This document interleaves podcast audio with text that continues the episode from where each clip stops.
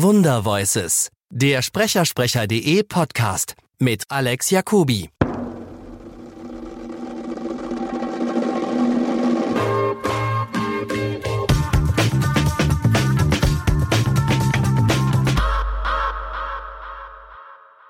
Und los geht's heute. Herzlich willkommen. Und bei mir ist heute die lebende Legende, Manfred Lehmann. Noch lebt die Legende. Noch lebt die Legende. Äh, bei uns ist Regina Esser. Hallo, ich bin aus Aachen zugeschaltet. Heute machen wir es ein bisschen andersrum. Ich habe mich ein bisschen äh, vorbereitet, äh, was Manfred gemacht hat. Und Regina hat äh, schöne, viele Fragen gesammelt. Das heißt, heute bin ich Moderator und Regina darf zwischenfragen. Aber als erster Manfred, es kennt dich jeder, aber sa sag, sag deinen Satz. Je Schweinebacke. Wunderbar. Es ist immer wieder eine große Freude. Ähm, glaub, spannende Frage. Du bist eigentlich Schauspieler, richtig? Mhm. Ja. Du hast angefangen in den, in den 60ern als Schauspieler? Erzähl mal. Äh, ja, stimmt. 67 im Theater. Äh, die erste Sache war Publikumsbeschimpfung. Von Handke. Das wird immer noch irgendwo gespielt. Da war so ein, also ich kam von der Schauspielschule und da saß so ein dicker Mann mit so einem Nile-Testhemd und das Hemd war total durchgeschwitzt und schwarz. Der sagt, ja, jetzt äh, beschimpf mich mal. Ich sag, wieso beschimpfen? Äh, naja, sag doch mal. Ich sag, na, du Penner, du äh, Arsch. Nein, nein, mehr, mehr. Und da war dem, du Drecksau, du Mist und schwul ist, und schwul war auch, ja. Und so habe ich die Rolle bekommen. Okay. Sowas gibt's auch. Fantastisch. Das ist, da war gar nicht so weg von der Schweinebacke. Nee. War der Anfang der Schweinebacke. War der Anfang der Schweinebacke, fantastisch. ähm, äh, erst Theater, Wie, wann ging es mit Film los? Naja, erst Theater, äh, paar Jahre und dann, äh, weiß ich auch nicht mehr, 70er Jahre irgendwo die Serie mit Gustav Knut, der eiserne Gustav und, äh, und Tatorte waren dann auch, also Ende ja, 70er Jahre. So. Ende der 70er Jahre, ja, cool, cool.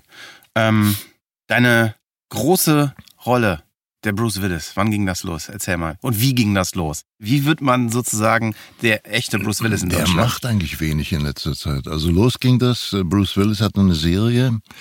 Da hat er so einen Liebhaber gespielt. Ich weiß ja nicht mehr, wie die, wie die hieß. Und der Sprecher, der ihn damals gesprochen hat, der kam mit dem Regisseur von dem ersten Stirb langsam Film nicht klar. Also der Regisseur mit ihm nicht. Und dann hat er gesagt, mit dir mache ich nicht. Also war durch eine Intrige bin ich da reingekommen. Und äh, hat er mir die Rolle gegeben, dann musste das nach Amerika geschickt werden und äh, so habe ich das bekommen. Das war jetzt, äh, wie lange ist es her? 20? Mindestens 20 Ich habe mal gelesen, 1988? Kann das sein? Ja, also 98, 8, 8, ja, pff, 30 Jahre. 30 Jahre, 30 ja. Jahre. Und äh, Der hat inzwischen eine Glatze gekriegt. du nicht. Nee. Sehr gut. Der, der, und, und das heißt, Bruce hat dich auch wirklich ausgesucht? Nee. Bruce, äh, nee, nee, irgendwie der Verleih oder, oder die Filmfirma, weiß ich nicht. Lauft ihr euch über den Weg? Ich habe den einmal getroffen hier zu den Filmfestspielen und da wollten die uns so, also die Presse mit, mit ihm, also mit seinen Verleiher und so bekannt machen, aber die hatten irgendwie kein Interesse. Aber da hat der, die hatten damals so mit Schwarzenegger, Stallone, hatten die sowas wie ein McDonalds hier in Berlin. Und da war die Premierenfeier. Mhm. Da hat er damals Discs aufgelegt oder waren das noch Platten? Ich weiß nicht. Und meine Tochter kam zu ihm, die war da mit, die war da, wie alt war die da? 18 oder 16. Sagte, hey, my father is your German voice. Und sagte, bring him up, bring him up. Und dann haben wir uns ein bisschen unterhalten und ich muss sagen, der war sehr sympathisch. Cool.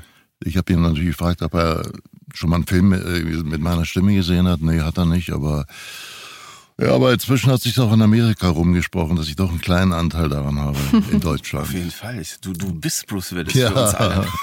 ich sehe besser aus. Auf jeden Fall. Und von all den Synchronrollen, die du sprichst, ähm, gibt es eine, äh, die du eigentlich am liebsten sprichst? Oder ist es so, dass einfach Bruce Willis, weil du die Verkörperung dessen bist, äh, auch dein, dein Favorite ist? Nee, also ich bin ja auch, spreche ja auch Gérard Depardieu und Kurt mhm. Russell macht in letzter Zeit wieder eine Menge. Und äh, pf, am liebsten es ist immer der nächste Film.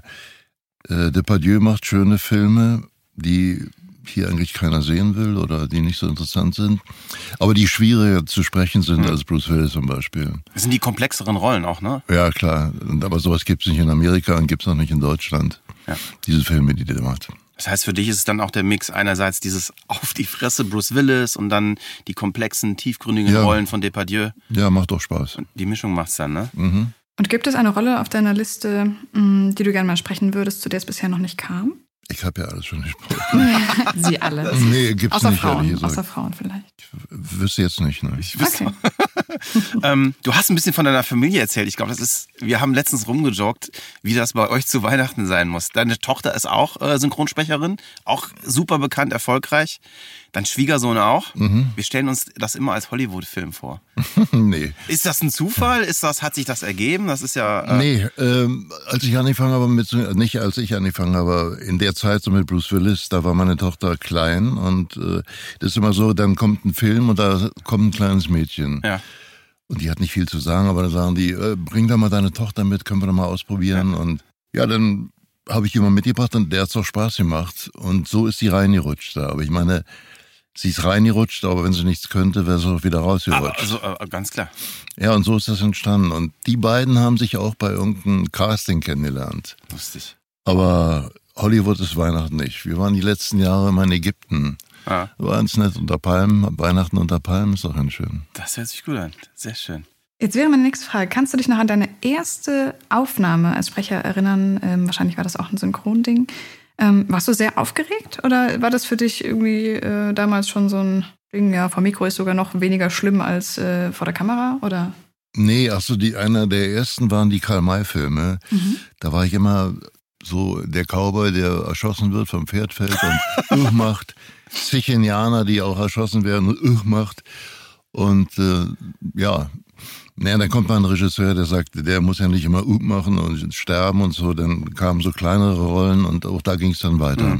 Unser heutiger Podcast-Partner sind wir selber. Wir suchen nämlich neue Kollegen. Und wenn du Account Manager bist, Programmierer, Projektmanager und am besten vielleicht Erfahrung im Bereich FMCG, Werbeagenturen, Filmproduktion oder Radio hast, dann freuen wir uns auf deine Bewerbung. Gehe auf alexjacobi.ai slash jobs und schau dir unsere offenen Stellen an. Wir würden uns freuen, von dir zu hören.